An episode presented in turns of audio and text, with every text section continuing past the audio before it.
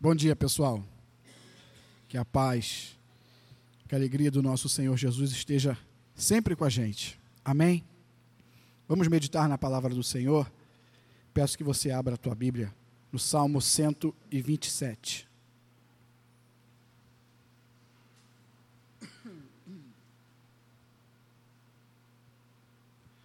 Salmo, livro de Salmos,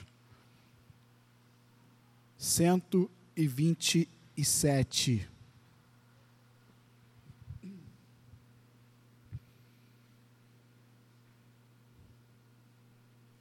Vamos meditar na palavra de Deus para depois irmos votar. Não sei se alguém já votou. E a verdade é que, como a gente meditou outro dia, o Senhor é quem pesa o espírito.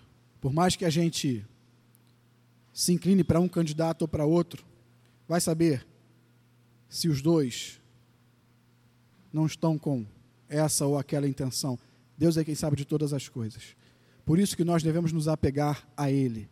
Dele vem o nosso socorro, dele é a nossa confiança, dele é a salvação, a nossa salvação. Você abriu aí no Salmo 127? Antes de ler, Aqui na minha Bíblia, o título dele é Todo Bem Procede de Deus. Aí embaixo está escrito Cântico de Romagem. Existe uma seção no livro de Salmos que é chamada de Cânticos de Romagem. Do Salmo 120 ao Salmo 134, você vai reparar que sempre embaixo do título está escrito Cântico de Romagem. Cântico de Romagem, Cântico de Romagem. O que eram esses cânticos? O que eram os cânticos de romagem? O povo judeu que não morava em Jerusalém era orientado pela lei de Moisés a comparecer a Jerusalém para adorar a Deus pelo menos uma vez por ano. Haviam três grandes festas do povo judeu por ano. E a lei orientava que em pelo menos uma, se não duas ou nas três, mas que em pelo menos uma, aquele judeu tinha que sair da cidade onde morava, ir ao templo, ir a Jerusalém para adorar a Deus em comunhão com seus irmãos, enfim. E durante essa caminhada, durante essa peregrinação, quando eles saíam de suas cidades e iam até Jerusalém, o povo entoava cânticos, o povo entoava salmos, e esses salmos que eram entoados pelo povo nessa caminhada, nessa peregrinação, ficaram conhecidos como os cânticos de romagem.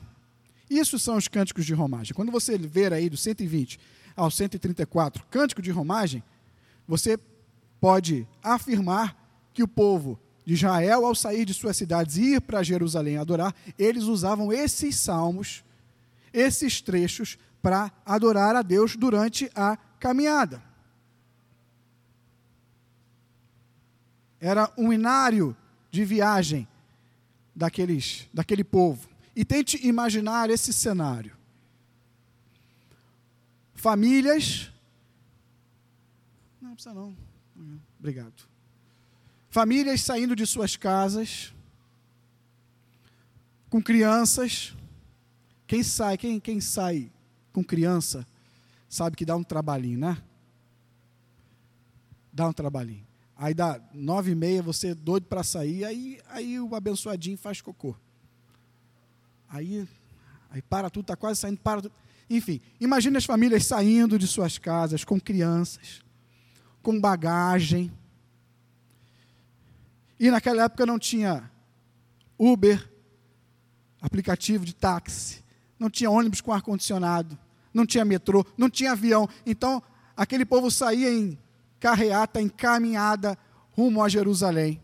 E não, não era asfaltado, não teve rio-cidade, então era aquela poeirada, devia ser aquela poeirada, o pessoal andando e tal. Era, entre aspas, vamos dizer assim, desculpe a expressão, era, era um perrengue. Devia ser um perrengue, imagino eu. Mas eles não se importavam muito com isso. Durante esse caminho, durante essa peregrinação, o povo salmodiava ao seu Deus. O povo se alegrava e cantava louvores ao seu Deus. E assim como aquele povo que era peregrino durante essa viagem, a Bíblia diz que eu e você, a Bíblia diz que nós nessa terra somos também o que? Peregrinos. A palavra de Deus diz que essa aqui não é a nossa nação. A palavra de Deus nos diz, nos mostra que estamos aqui de passagem. E como temos reagido ou agido durante essa nossa caminhada até o ponto final, que será em Jerusalém ou na Nova Jerusalém? Temos salmodiado ao Senhor? Porque também nós temos as nossas dificuldades. Se aquele povo tinha as suas hipotéticas dificuldades, nós temos reais dificuldades nessa nossa peregrinação, nessa nossa caminhada. Se a rua é asfaltada, hoje nós corremos perigo em cada esquina de sermos violentados. Se hoje nós temos meios mais fáceis, mais fáceis de locomoção, estamos expostos a diversos perigos, a diversos problemas que às vezes nos desanimam, que às vezes nos estressam, que às vezes tiram a nossa vontade de continuar essa peregrinação, de continuar essa caminhada, mas Deus é conosco. Assim como ele levava o povo dele ao lugar onde ele queria que o povo estivesse, ele está nos levando, ele está nos guiando, ele está nos guardando ao lugar onde ele quer que a gente chegue. E como nós temos trilhado esse caminho, como nós temos feito essa viagem? Temos feito alegres e confiantes no Senhor ou temos vivido essa peregrinação, temos feito essa viagem frustrados, chateados, resmungando?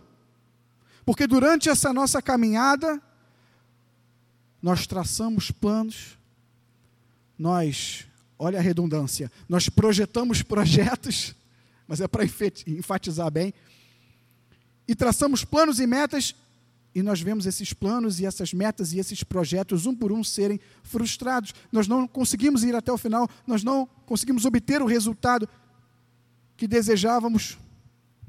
Temos trilhado esse caminho confiando a Deus os nossos projetos, a nossa vida, ou temos trilhado esse caminho confiando na nossa capacidade em produzir, em concluir, em concretizar esses projetos? Você entendeu minha pergunta? Eu repito: estamos trilhando, somos peregrinos nessa terra, confiando em Deus ou confiando na força do nosso braço, na nossa capacidade? Você abriu no Salmo 127 e agora eu quero ler contigo ele. Acompanhe aí, por favor, versículo 1. Se o Senhor não edificar a casa, em vão trabalham os que a edificam. Se o Senhor não guardar a cidade, em vão vigia a sentinela. Versículo 2: Inútil vos será levantar de madrugada, repousar tarde, comer o pão que penosamente granjeastes. Aos seus amados, ele, o Senhor, o dá enquanto dormem. Versículo 3: Herança do Senhor são os filhos, o fruto do ventre, seu galardão. Como flechas na mão do guerreiro, assim os filhos da mocidade. Feliz o homem que enche deles a sua aljava, não será envergonhado quando pleitear com os inimigos à porta. Versículo 1, a primeira parte: Se o Senhor não edificar a casa, em vão trabalham os que a edificam. Os estudiosos dizem que Salomão, aqui na minha Bíblia diz de Salomão, é atribuído a Salomão a autoria desse salmo, e os estudiosos dizem que na época em que Salomão compôs esse salmo, ele estava em vias de construir ou construindo o templo de Jerusalém. E por isso ele faz essa alusão, essa comparação a uma construção, a um trabalho braçal. Davi, pai de Salomão, rei antecessor, deixou o reino de Israel muito bem equipado, vamos dizer assim. No reino haviam muitas riquezas, haviam muitos recursos, haviam muitos homens habilidosos para dar cabo àquele projeto de construir o templo em Jerusalém. Mas Salomão sabia que, apesar de todos esses artifícios, Salomão sabia que, apesar de aparentemente tudo estar favorável, se o Senhor não estivesse com ele naquele projeto, todo aquele trabalho seria em vão. Se o Senhor não estiver contigo, todo o teu trabalho será em vão. Se o Senhor não estiver conosco, todos os nossos projetos, todo o nosso investimento não servirá de nada. Nós podemos projetar muitas coisas, nós podemos planejar muitas coisas, e nós podemos colocar em prática esses planos. E quantas vezes a gente já não colocou, e quantas vezes a gente já não começou um projeto e não, não terminou, parou no meio. Ah, eu vou fazer isso, hoje você está fazendo, não está mais. Ah, eu vou construir isso aqui para isso. Você construiu? Não. Ou às vezes você até vai ao fim. Eu vou fazer isso para que aconteça aquilo. De repente você conseguiu finalizar esse teu projeto, esse teu plano, esse teu sonho, enfim. Mas ele não está servindo de nada. Não está servindo para aquilo que você queria, para aquilo que você pensou. Quantas vezes nós desperdiçamos tempo? Quantas vezes nós desperdiçamos recursos? Quantas vezes nós desperdiçamos nossa força em uma coisa que não dá o resultado que queríamos. E aí eu peço para você manter aí o Salmo 127 aberto, mas abrir um pouquinho adiante em Eclesiastes, capítulo 2. Eclesiastes, capítulo 2, versículo 24. E aí nós empregamos nosso tempo, nós empregamos nosso conhecimento, nós empregamos nossas habilidades e gastamos, investimos nossos recursos e a coisa não dá certo e nós somos frustrados, ficamos frustrados. Será que Deus estava nisso? Será que Deus estava nesse projeto? Será que era plano de Deus isso? Será que junto contigo o Senhor edificou? Eclesiastes 2, versículo 24, diz o seguinte: preste atenção. Nada há melhor para o homem do que comer, beber e fazer que a sua alma goze o bem do seu trabalho. Mas ele continua: no entanto, vi também que isto, ou seja, o gozo, a recompensa, vem da mão de Deus. Pois separado deste, ou seja, separado de Deus, quem pode comer ou quem pode alegrar-se? Versículo 26. Porque Deus dá sabedoria, conhecimento e o que? E prazer ao homem que lhe agrada. Mas ao pecador, ele dá o que? Dá trabalho para que ele ajunte e amontoe, a fim de dar àquele que agrada a Deus. Muitos trabalham, fazem e acontecem, para que outro seja abençoado, para que Deus dê o fruto daquele trabalho, daquele projeto a um dos seus amados. Porque, como nós lemos no texto, nós podemos trabalhar, projetar, investir, fazer o que for, mas quem dá o contentamento, quem dá a satisfação, é Deus. Por isso que muitos são frustrados porque fazem, fazem, fazem, fazem, mas não saboreiam o fruto daquele trabalho, a recompensa daquele projeto, porque Deus não está nele. Afinal de contas, a palavra nos diz que Deus é quem dá a satisfação. Meu irmão, minha irmã, pense bem no que você vai investir o teu tempo, os teus recursos, as tuas forças. Porque se Deus não estiver nisso, não adianta. Você pode até ficar contente com o resultado, mas você não vai desfrutar dele, porque o prazer vem do Senhor. É isso que está dizendo aqui.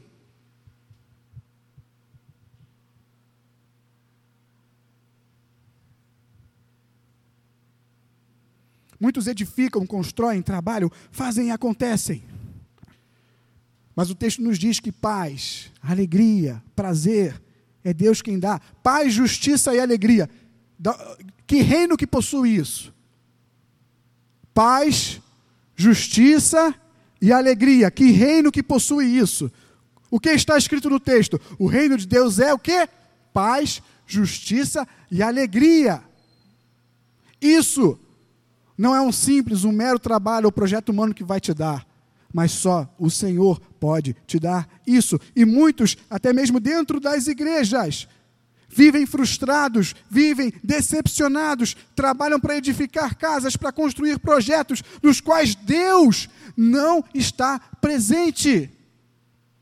Se o Senhor não edificar a casa, se o Senhor não edificar a casa, e a segunda parte, voltando lá para Salmo 127.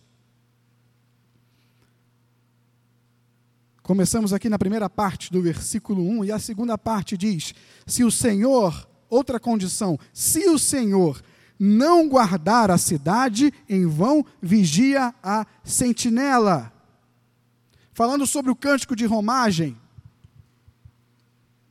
um outro momento, uma outra situação que o povo de Deus lançava a mão desses cânticos de romagem, ou lançou mão, foi quando, depois do cativeiro da Babilônia, 70 anos cativos, os judeus, o povo de Deus, saiu do cativeiro e voltou para Jerusalém. E quando chegou em Jerusalém, o quadro que o povo encontrou era um quadro de destruição. Os muros da cidade estavam destruídos. O templo construído por Salomão estava destruído. E o desafio daquele povo era o seguinte: ser povo de Deus, resgatar a sua identidade, construir, edificar novamente os muros, o templo, sua né, identidade. Só que o contexto, o mundo, o que estava ao redor daquele povo, nada contribuía ou favorecia as aspirações, aos projetos, aos desafios do povo de Deus naquele momento. Eles chegaram na cidade para reconstruir os muros em Jerusalém. E o livro de Neemias nos mostra bem isso. Depois, se você tiver curiosidade, quiser, vá em Neemias e você vai ver que o povo, tamanha era a ameaça, tamanha era a opressão, que o povo, numa mão, tinha o seu instrumento, uma pá, uma enxada, para reconstruir o muro, e na outra mão, ao mesmo tempo, tinha uma espada. Porque a ameaça era tão grande que enquanto eles estavam trabalhando para reconstruir o, mu o muro, podiam aparecer povos vizinhos, inimigos, que queriam atrapalhar aquilo, e eles tinham que estar preparados. Então eles trabalhavam com uma mão e na outra mão tinha uma espada. Para vocês verem o tamanho do desafio. E esse era o projeto, esse era o desafio naquele momento. E eles lançaram mão desse texto de Salomão, que diz que se o Senhor não guardar a cidade, em vão vigia a sentinela. Eles sabiam que por mais que eles trabalhassem para construir, se o Senhor não edificasse, aquela construção seria em vão. E eles sabiam também que por mais que na outra mão eles tivessem uma espada para se proteger, se o Senhor não guardasse eles, eles seriam mortos, eles seriam dominados, eles seriam talvez novamente feitos cativos. E eles entoavam aquele cântico. E eles diziam que o Senhor nos guardar, se o Senhor não nos guardar, em vão será esse nosso esforço. Todo o nosso esforço é em vão se Deus não estiver conosco na jornada. Todo o teu esforço é em vão se Deus não estiver contigo nessa. Nossa segurança nossa estabilidade, mais do que o resultado das urnas hoje, nossa segurança e nossa estabilidade depende única e exclusivamente de Deus. Tudo em nossa vida depende de Deus. Versículo 2: Inútil, inútil vos será levantar de madrugada repousar tarde, comer o pão que penosamente granjeastes. Aos seus amados, ele o dá enquanto dormem. O que, que esse versículo nos diz? Todo esforço humano é inútil se a mão de Deus não estiver presente. Seus projetos, sua vida, sua casa, seu trabalho, se o Senhor não edificar a casa, inútil é a construção. Se o Senhor não guardar a cidade, inúteis são os teus esforços para proteger aquilo que você está construindo. Inútil vai ser o que diz aqui o texto: levantar de madrugada. Inútil vai ser você acordar às 5 da manhã, trabalhar, trabalhar, trabalhar, fazer acontecer e dormir duas da manhã de, no dia seguinte. Inútil vai ser esse teu esforço. Inútil vai ser essa tua rotina desgastante. Porque aos que ele ama, ele o dá enquanto dormem. E o texto não está falando que temos que dormir o dia inteiro. Maravilha seria isso. Maravilha. Tem, acho que é o Salmo, Salmo número 4, eu acho. Não precisa abrir, não. Eu acho que é o Salmo número 4 que diz que é, deito e logo pego no sono, ou, ou encosto minha cabeça no travesseiro. É uma coisa assim. Eu gosto muito desse salmo. Eu me identifico. Mas o texto não está dizendo isso. O texto não está dizendo para o crente ser um preguiçoso, um, um, relaxado, uma relaxada, que não faz nada, que não quer nada. Não, o texto não está dizendo isso. O texto está dizendo que o Senhor o dá enquanto dormem. O dá. Dá o quê? Dá o quê? O que, que o texto está falando? Comer o pão que penosamente granjeastes aos seus amados, ele o dá. Dá o quê? O pão. Dá o quê? O sustento você não precisa se submeter ao ritmo frenético e intenso desse mundo. Você não precisa viver do jeito que esse mundo diz que você tem que viver, porque aqueles que dormem, aqueles que descansam no Senhor, o Senhor os sustenta enquanto eles dormem, enquanto eles confiam, enquanto eles descansam nele. É isso que o texto diz. Ele te sustenta, ele dá a tua provisão, afinal de contas você hoje está aqui. E ele não te sustentou? Não foi Ele que te trouxe até aqui? Você não está aí vestido, vestido, alimentado? Ele o dá, o sustento, o pão de cada dia, enquanto dormem, enquanto seus filhos descansam nele. Aquele que teme ao Senhor, aquele que confia no Senhor, que submete os seus projetos, que submete os seus planos ao Senhor, esse sim terá todos os seus esforços recompensados pelo próprio Deus. E a verdade é que muitas pessoas hoje, dentro das igrejas, eu digo dentro das igrejas, muitas pessoas estão fazendo dos seus projetos, das suas metas, verdadeiros deuses em suas vidas. Muitas pessoas vivem para o seu projeto profissional.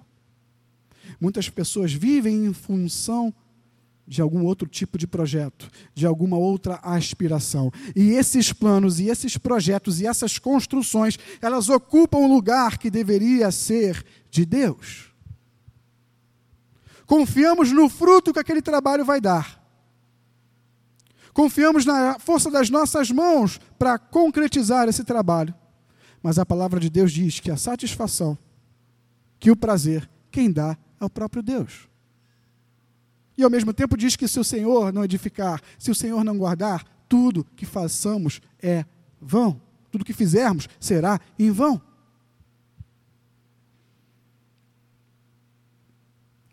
Deus dá a seus filhos enquanto seus filhos descansam nele.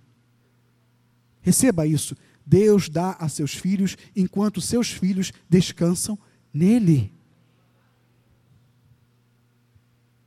Enquanto seus filhos cumprem seus deveres cívicos, sim, vamos trabalhar, vamos produzir, e Deus te dá meios, Deus te dá forças, Deus te dá condições para produzir, glórias a Ele por isso. Mas a satisfação também vem dele. Vamos cumprir nossas obrigações cívicas, vamos cumprir nossas obrigações de cristãos e vamos descansar no Senhor. E eu quero abrir para vocês aqui um testemunho. Foi assim na minha vida. E eu não estou não, não tô dizendo que vai ser assim na de vocês, especificamente nessa área. Enfim. Mas aconteceu uma coisa muito legal conosco. Há 13 anos, 13 anos que a gente tem de casado. Acho que é, tá vendo? Depois fala que a mulher que sabe tudo e o homem, acho que é. Nós casamos e nós casamos e, e, e alugamos um apartamento. E começamos ali a vida de casados no aluguel. Mas eu sempre tive no meu coração o desejo de, de, em primeiro lugar, antes de qualquer outro bem, eu queria ter uma casa própria. Por mais que ela fosse financiada em 52 mil meses, mas era minha. E o tempo foi passando, o contrato de aluguel era de dois anos e meio, 30 meses. E com 30 meses, eu estava ali, ainda não tinha para onde ir, o contrato de aluguel estava acabando. E eu cortava o, o, o meu cabelo, quando eu tinha, eu tive cabelo. Eu ainda tenho, é porque eu não deixo crescer. eu cortava meu cabelo com, com um irmão em Cristo, num salão ali no Meia. E muitas pessoas diziam, Eduardo, a gente conversando sobre isso, eu falava quanto eu pagava. Que isso? Tu paga isso tudo para cortar o cabelo? Tu é maluco? E nessa época eu acho que eu já raspava, então eu pagava o que eu pagava para ele ir lá passar a máquina. Mas eu dizia, não, é um irmão em Cristo, meu amigo, e eu gosto de ir no, no salão dele para abençoá-lo. Eu pago caro, mas eu estou pagando e estou ajudando meu irmão, estou abençoando meu irmão, meu irmão em Cristo e tal. E eu continuava indo, apesar, apesar das manifestações contrárias, eu continuava indo no salão dele. E aí, um belo dia, nessa época aí do trigésimo mês, eu lá sentado, conversando com ele, e ele, Eduardo, tu mora onde? Eu falei, ah, eu moro no Engenho Novo. Ele, pô, tem um amigo meu que é pastor, e que ele foi eh, transferido para uma igreja em Caxias. E ele tem um apartamento no Engenho Novo que ele está querendo passar, sabe? Ele está querendo se livrar. Deve estar até facilitando as condições, cobrando barato. E durante esses 30 meses, eu juntei um dinheirinho, nada muito grande, mas juntei um dinheirinho, cerca de 10, 12 mil reais. E trabalhei, fiz a minha parte, não fiquei dormindo. E aí ele disse: é no Engenho Novo, o apartamento ele está querendo se livrar. Peraí, aí ele ligou, Flávio. Eu contei para ele também que estava já na hora de sair, porque o prazo do, do aluguel estava acabando. Ele, Flávio, onde é que é o apartamento que você está vendendo? É no Engenho Novo, isso, no Engenho Novo. Qual é a rua? Ah, é na rua Condessa Belmonte. Ah, opa, é a rua que eu moro. Ó, eu moro no 211. Fala para ele, Flávio, qual é o número do, do prédio do apartamento que você está vendendo? 211. Era no meu prédio. Coincidência.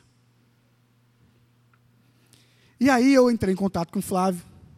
O Flávio estava doido para se livrar do apartamento. Eu dei os 12 mil que eu tinha na mão dele.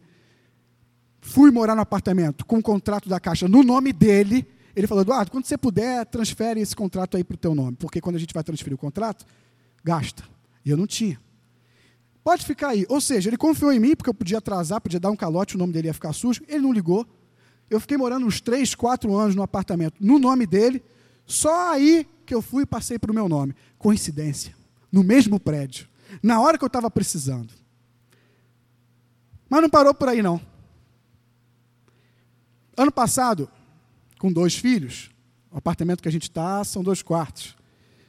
E aí nós queríamos um terceiro quarto, né? Cadu e Duda no mesmo quarto. Se, se no, no, na sala o Cadu já é capaz de deixar um rastro de destruição, imagina os dois juntos no quarto. Então, assim, a gente queria um terceiro quarto. E aí nós colocamos o apartamento à venda, e mais de um ano e nada aconteceu. Até que chegou em abril, maio desse ano, uma proposta bem abaixo do valor de mercado, mas bem abaixo mesmo. Mas, ah, quer saber? Eu vou aceitar. E havia um lugar que eu fui algumas vezes e que eu olhava para aquele lugar e pensava, pô, eu queria morar aqui. Por causa disso, disso, disso, disso. Eu queria morar aqui. Eu não sei como, é, como, é, como é que eu vou, vou, conseguir morar aqui, mas eu queria morar aqui. E entreguei nas mãos de Deus e fiz a minha parte.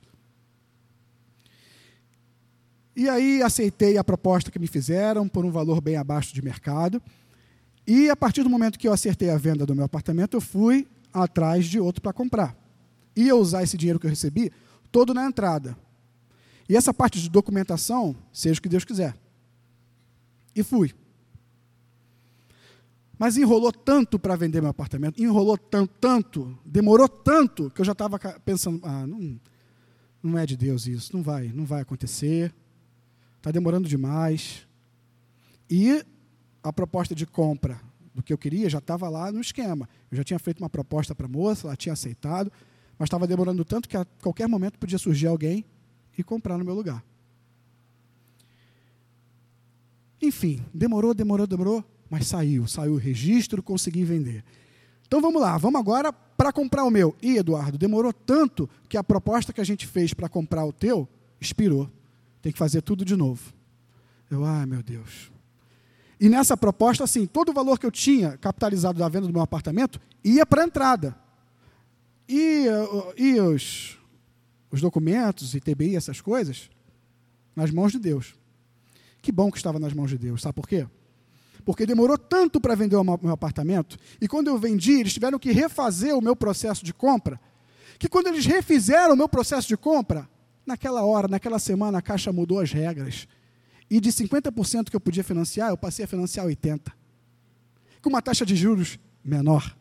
Então, todo o dinheiro que eu ia dar de entrada, eu não precisei dar todo o dinheiro de entrada, eu podia dar uma entrada menor. E ficar com dinheiro. Para quê? Para pagar todos os impostos e todas as taxas. E eu fiz tudo isso. E devem faltar 15 dias para o registro sair e eu consegui comprar o meu outro apartamento. Não estou pregando aqui prosperidade, sabe? Aquela coisa. Mas foi um exemplo na minha vida. Porque Deus o dá enquanto seus filhos, seus amados, dormem. E eu louvo a Deus por isso. Eu fiz o que eu tinha que fazer. E o resto, deixa nas mãos dele, que ele também vai fazer. Versículo 3. Herança do Senhor são os filhos. O fruto do ventre, seu galardão. Ao contrário do que dizem aí fora, não crie seu filho para o mundo. Ah, a gente cria o filho para o mundo. Né? Não, não, não, não. Não dê ao mundo aquilo que Deus te deu. O que, que o versículo 3 disse? Herança do Senhor são os filhos. Como é que você vai criar para o mundo os filhos que o próprio Deus deu para você? Não faça isso não. Você que ainda não tem, não tem filhos, se projete, se planeje para isso e saiba, não crie seus filhos para o mundo, não. Crie os seus filhos para o Senhor, afinal de contas foi Ele mesmo que os deu ou dará para você, mas crie seus filhos também para você.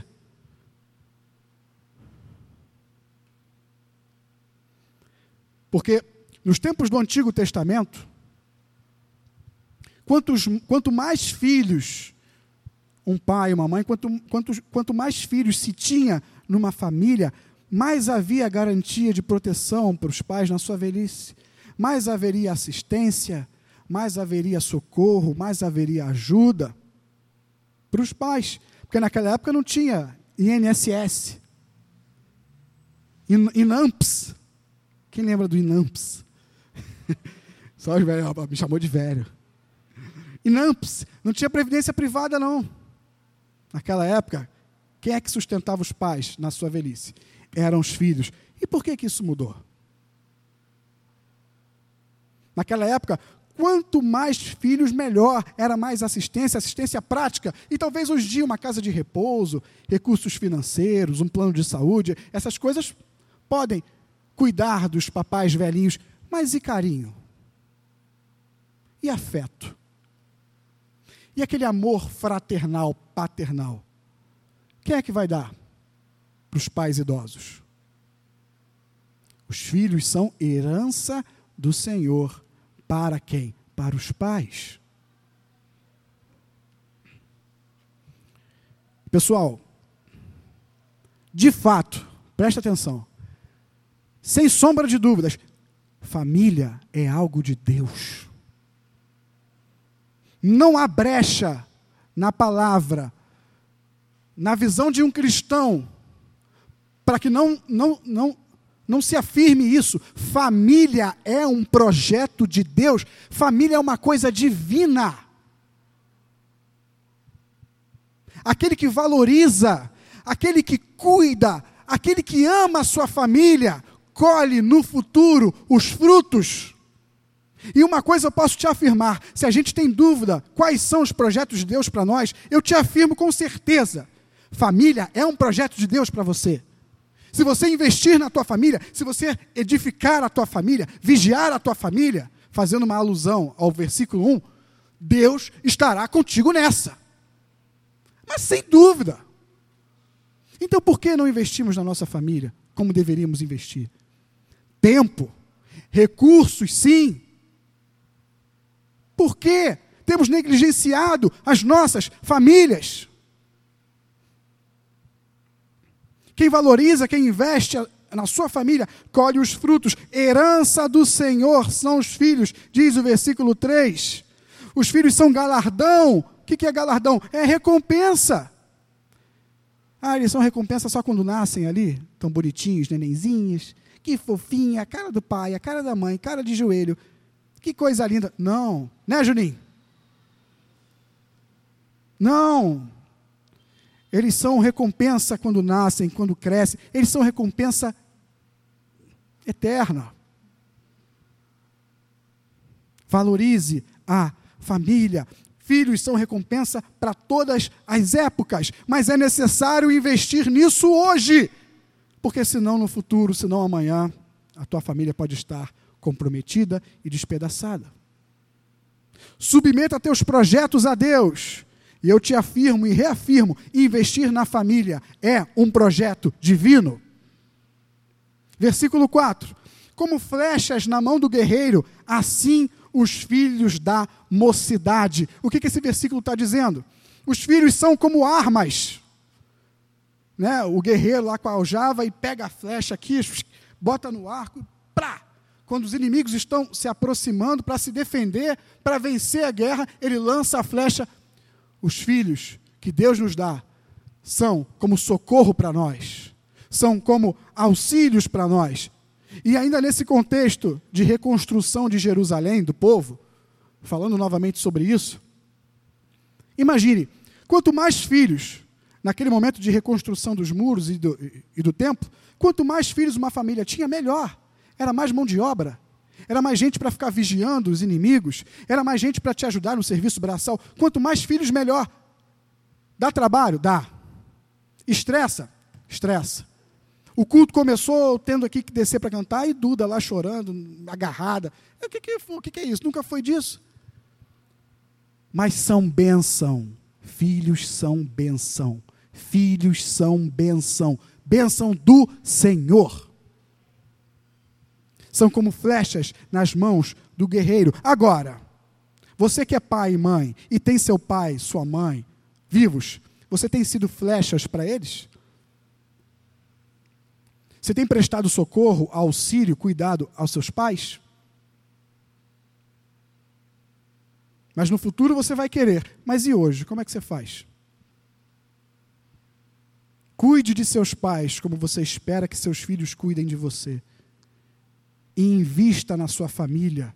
Submeta esse projeto a Deus, porque você vai colher os frutos amanhã.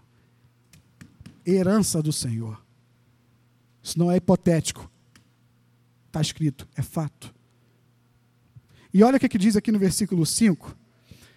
Feliz o homem que enche deles, filhos, a sua aljava. Agora, olha, olha essa expressão final. Não será envergonhado quando pleitear com os inimigos à porta. O que, que essa expressão quer dizer? Naquela época ali da, da reconstrução de Jerusalém, quando havia alguma desavença, alguma discordância entre pessoas daquela cidade, os judeus, ou então com alguém de outra cidade, enfim, essas pessoas pleiteavam a sua causa à porta da cidade, que era o lugar onde a pessoa designada para julgar as causas ficava. Então a pessoa ia até a porta da cidade, e, e, discutia ali seu problema com o outro, e, e o, entre aspas, juiz dava a causa para um ou para outro. Acontecia que estava o fulano aqui na entrada da porta da cidade, esperando o ciclano chegar para eles discutirem a causa. E o fulano aqui, com peito estufado, cheio de razão, quando via o ciclano chegar, rodeado de filhos ao redor dele, o fulano estava aqui o fulano murchava, dava um passo para trás falava: opa, esse cara está protegido. Esse cara tem filhos que o protegem, que o sustentam, que o guardam. E aí ele chegava com um monte de filhos ao redor dele. Vamos resolver isso? E aí o outro cabra que estava lá, com o peito estufado, murchava, é, tá bom, vamos. Se intimidava, porque aquele homem não estava sozinho, ele estava cercado de flechas, ele estava cheio de flechas na sua aljava. Herança do Senhor, filhos. Filhos são bênção do Senhor. É isso que quer dizer esse final. Quando pleitear com os inimigos à porta, não será envergonhado, porque ele estará cheio de flechas na sua aljava. E ainda no versículo 5, não o final, mas prestando atenção em, com, em, como ele começa. Como é que começa o versículo 5? Feliz o homem que enche deles a sua aljava. Feliz, eu repito, estressa para burro. Cansa, cansa.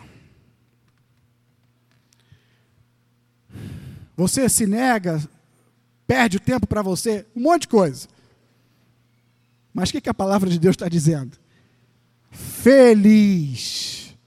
Aquele que tem uma família estruturada, alicerçada, submetida ao Senhor, ele é feliz. O mundo diz que não precisa de casamento, não precisa de família. Ah, quando eu acabar meus estudos, quando eu, quando eu conquistar a África e a Ásia, o OR. O OR, lembra? 24 territórios.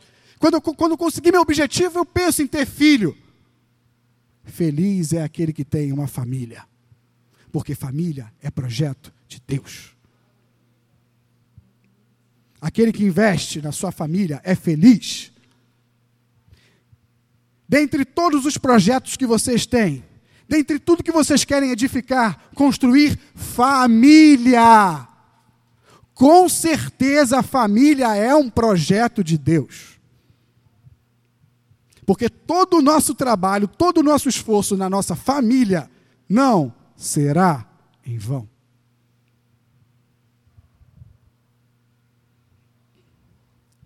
E para terminar, eu quero fazer um paralelo entre esse Salmo 127 que a gente leu com o Salmo 128 que vem logo a seguir. Eu quero fazer um paralelo, tipo colocar eles lado a lado. E eu te digo que sem Deus, sem Deus, os esforços humanos são inúteis. Deus é Senhor. Ele é soberano, o homem depende totalmente de Deus, porque, como a gente viu no Salmo 127, como a gente viu em Eclesiastes, por mais que o homem faça tudo, a satisfação, quem dá é o próprio Deus.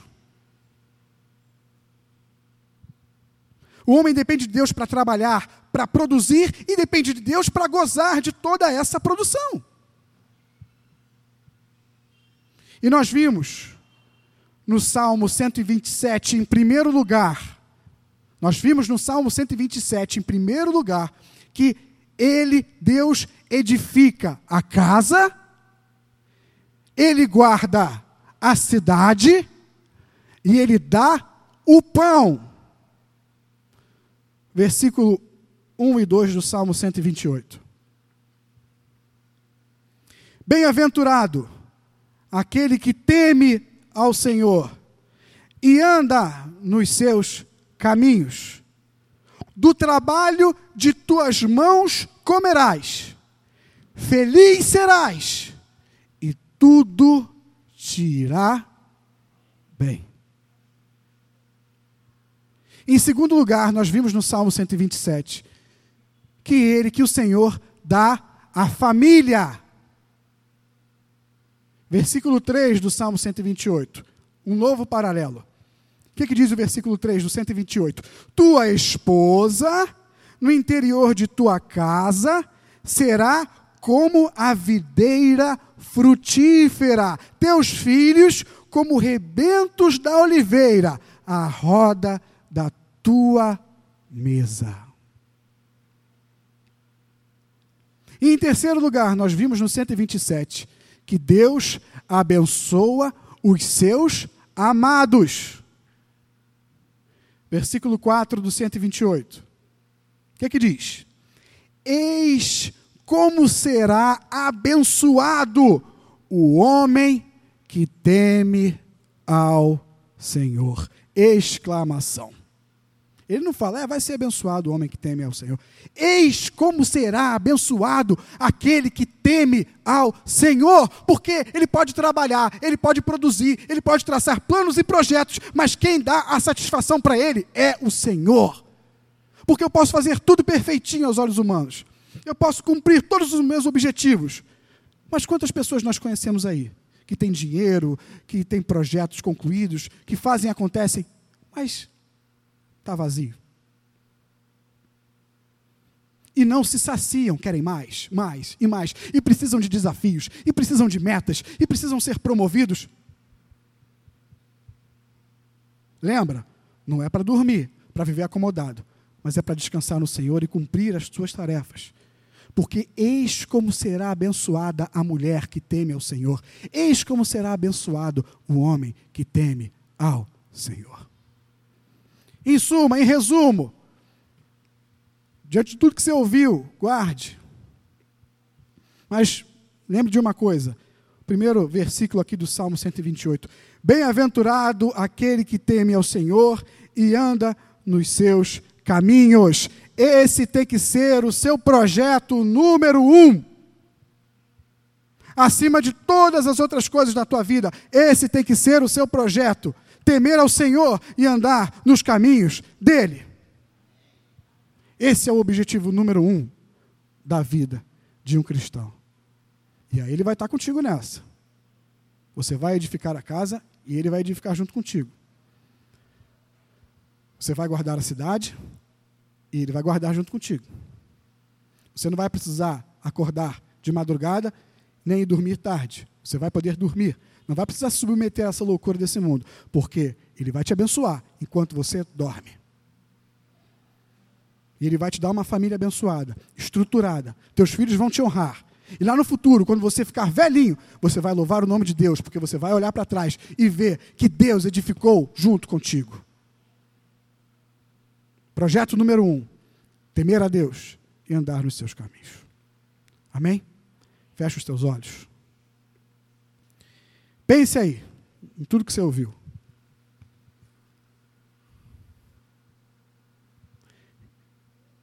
Reflita. Não distrai, não. Não viaja. Pense. Reflita em tudo que você ouviu. Salmo 127. Edificar. Guardar. Ritmo intenso. Deus abençoe os seus amados enquanto eles dormem. Herança, filhos são herança do Senhor, são flechas na aljava do guerreiro. Aqueles que têm seus filhos, têm sua família, não são envergonhados, são felizes. Eis como será abençoado o homem e a mulher que teme ao Senhor. Reflita, reflita.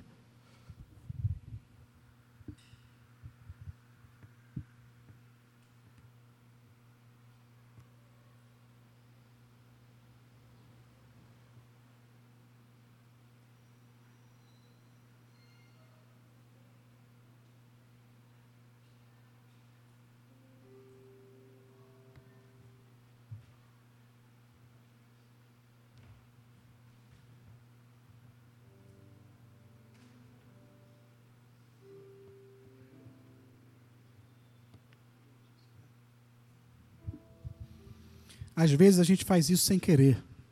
Às vezes não é de propósito, às vezes não é por mal. Quando a gente vai ver,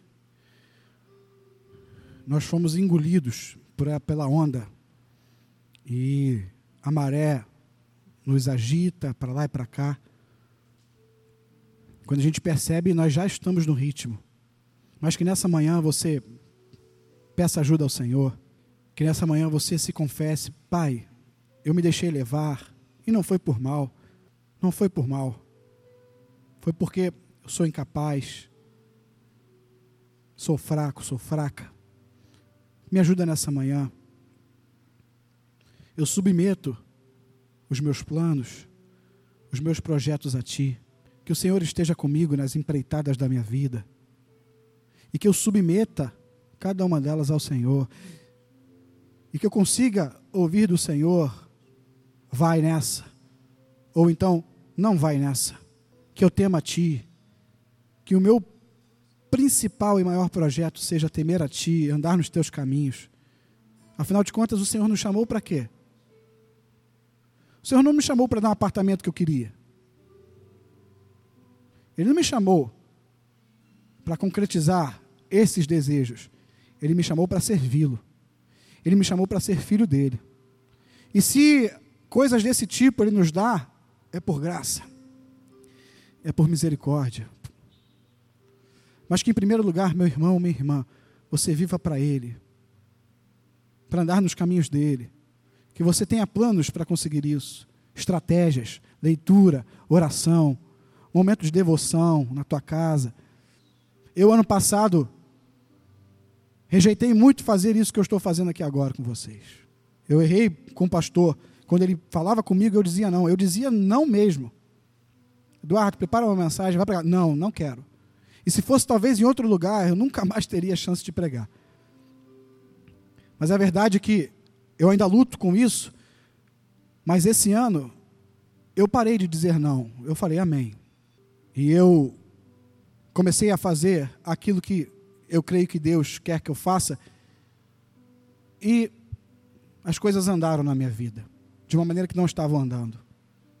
Eu consegui esse objetivo. Teve um outro objetivo que eu esqueci de contar, mas eu consegui também no meu trabalho. Eu comecei a produzir, eu incluí o serviço na casa de Deus nos meus planos, e Ele cuidou do resto.